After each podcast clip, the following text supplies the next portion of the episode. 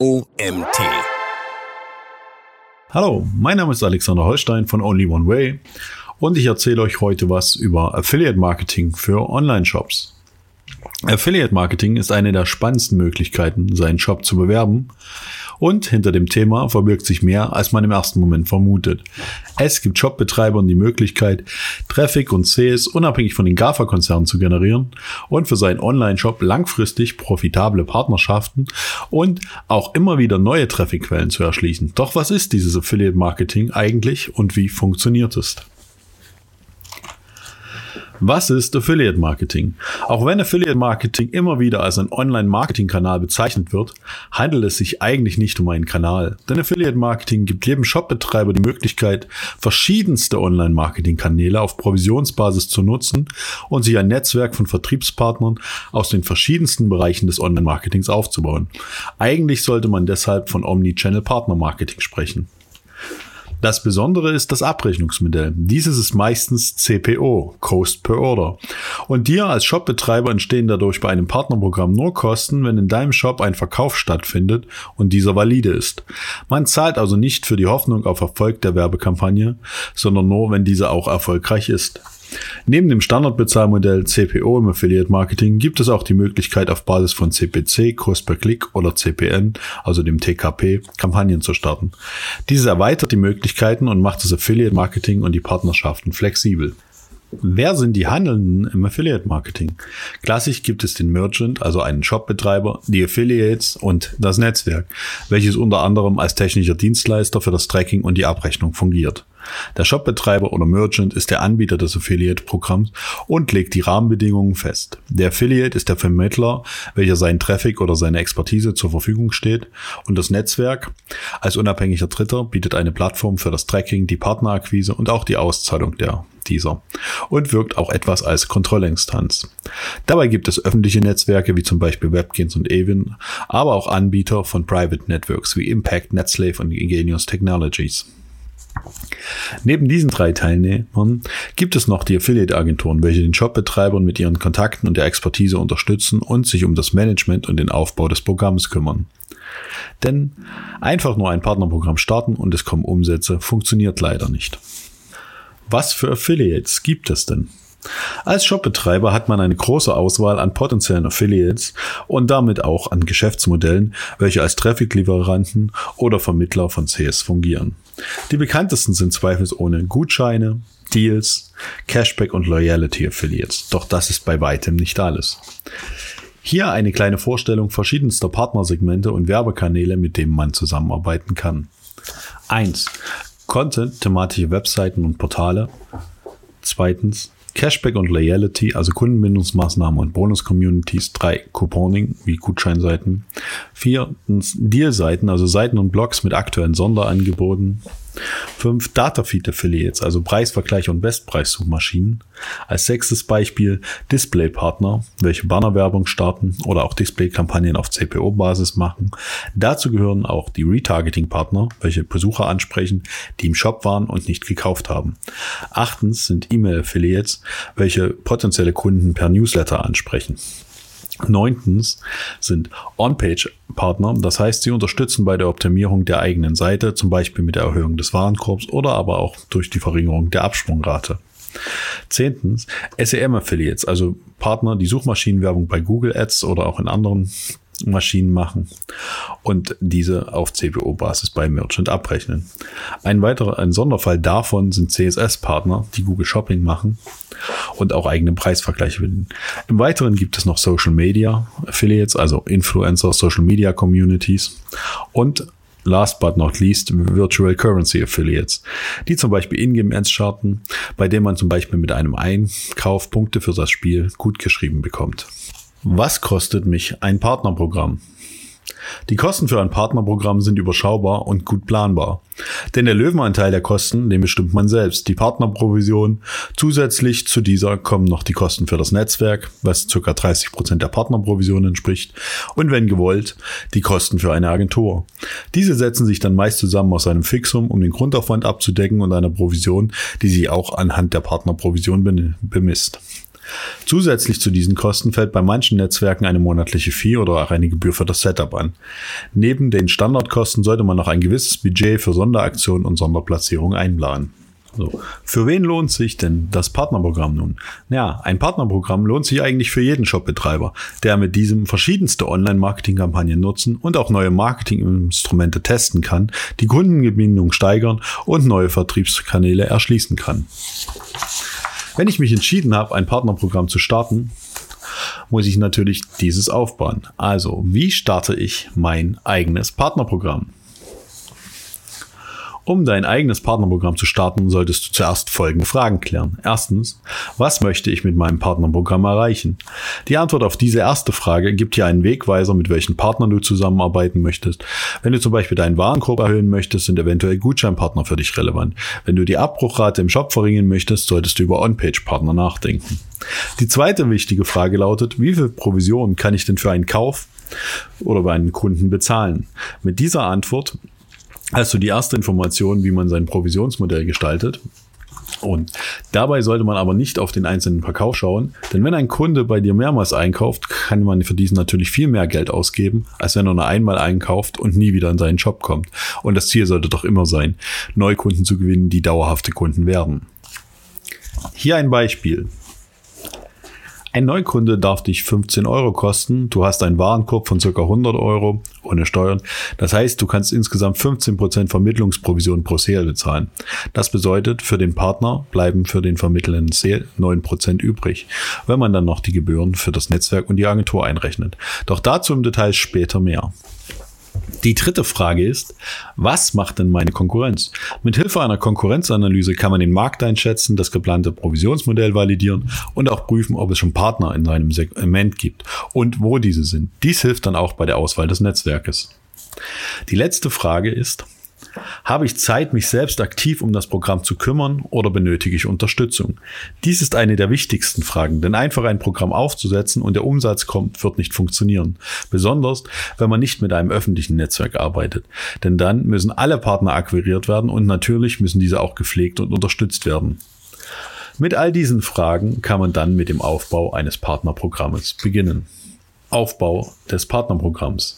Nachdem alle Fragen geklärt sind, sollte man ein Netzwerk oder technischen Dienstleister auswählen. Dabei hilft die Konkurrenzanalyse und ein Vergleich der verschiedenen Netzwerke. Und die Antwort auf die Frage, ob man die Ressourcen und das Know-how hat, ein Programm unabhängig zu betreiben oder man doch eine Affiliate-Agentur nutzen sollte. Für den ersten Schritt ins Partnermarketing empfiehlt sich da ein öffentliches Netzwerk, denn in diesem hat man unter anderem Zugriff auf eine große Publisher-Basis. Das Netzwerk stärkt das Vertrauen in das Programm und man hat die Möglichkeit, innerhalb des Netzwerkes Partner zu werben, zum Beispiel mit Aktionen und Werbeplatzbuchungen. Natürlich sollte man bei der Auswahl des Netzwerks auch verschiedene Angebote vergleichen. Nicht immer ist das günstigste Angebot das beste. Ebenso sollte man zu diesem Zeitpunkt sein Provisionsmodell entwickelt haben, beziehungsweise eine Vorstellung davon haben, was man den Partnern zahlen möchte. Dabei gilt, nicht alles über einen Kamm scheren. Bei unterschiedlichen Partnermodellen sollte man auch unterschiedliche Provisionen nutzen. Zum Beispiel, wenn ein Gutschein beworben wird, verringert dies die Marge und die Provision sollte entsprechend angepasst werden. Ebenso sollte man bei der Standardprovision etwas Spiel nach oben haben, um Anreize für Partner zu schaffen und um Aktionen zu starten. Bei einer maximalen Vermittlungsprovision aus dem vorherigen Beispiel Beispiel von 15 Prozent könnte das Vergütungsmodell zum Beispiel so aussehen. Standardprovision 7%, Premium-Provision 9%, Gutscheinprovision 4% und die Post-View-Provision für Display-Kampagnen bei 3%. Damit legen dann die Kosten pro Sale inklusive der Netzwerk- und Agenturprovision, hier jeweils mit 30% der ausgezahlten Provisionen gerechnet, bei folgenden Werten. Die Standardprovision läge bei 11,2%, die Premium-Provision bei 14,6%, die Gutscheinprovision bei 6,4% und die Postview-Provision bei 4,8%. Wenn man diese Konditionen für das Programm festgelegt hat und das Affiliate-Netzwerk ausgewählt hat, kommt der nächste Schritt. Um das Programm zu starten, benötigt man nämlich nicht nur ein Provisionsmodell und ein Netzwerk, sondern natürlich auch Werbemittel, also Banner, Textlinks, Produktdaten, mit denen die Partner arbeiten können. Die Banner benötigt man unter anderem für die Display-Kampagnen, aber auch kleine Blogs binden gern mal einen Banner ein. Dabei sollten diese nicht nur gut aussehen, sondern auch zur Interaktion anregen.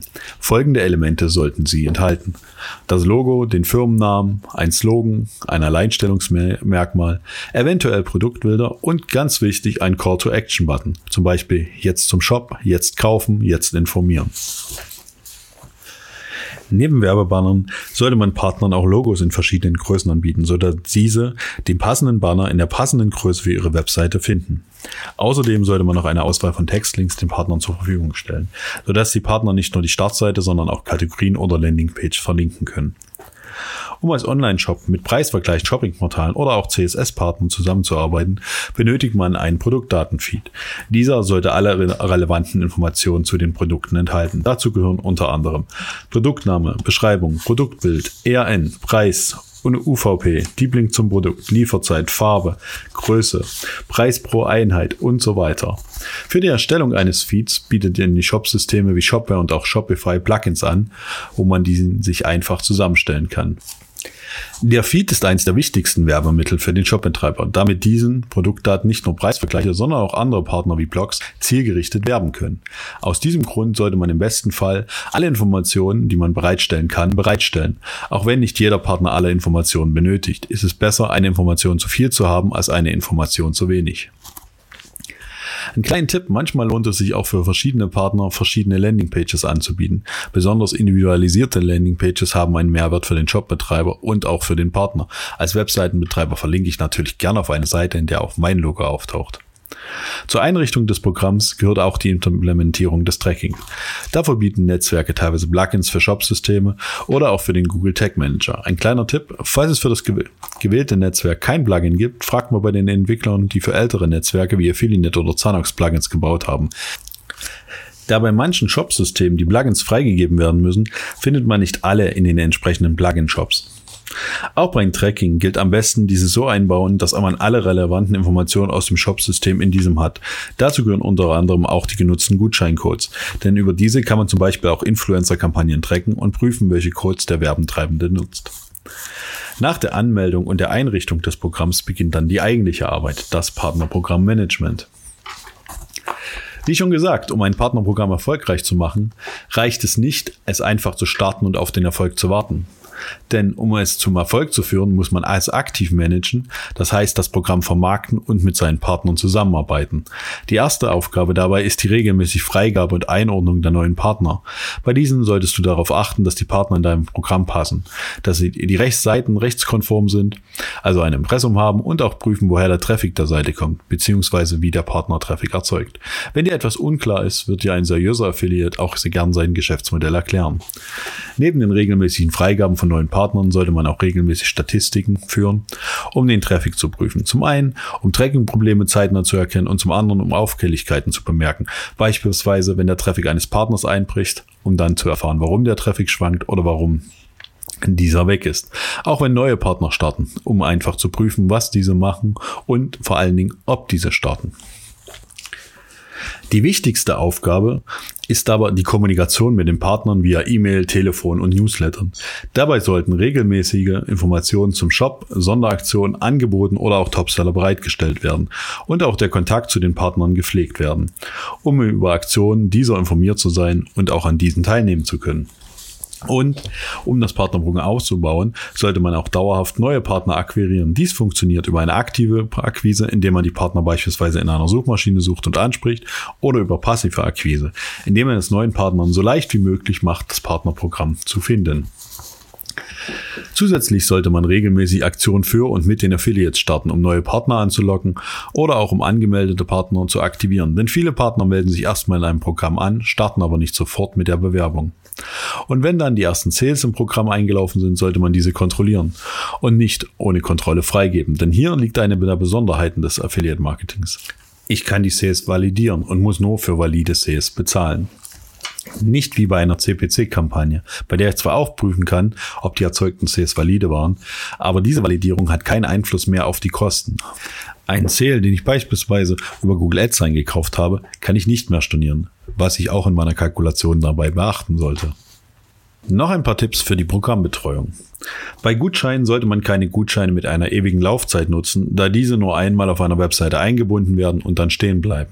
Besser ist es, diese regelmäßig zu erneuern, so taucht er dann zum Beispiel auch unter neuen Gutscheinen auf.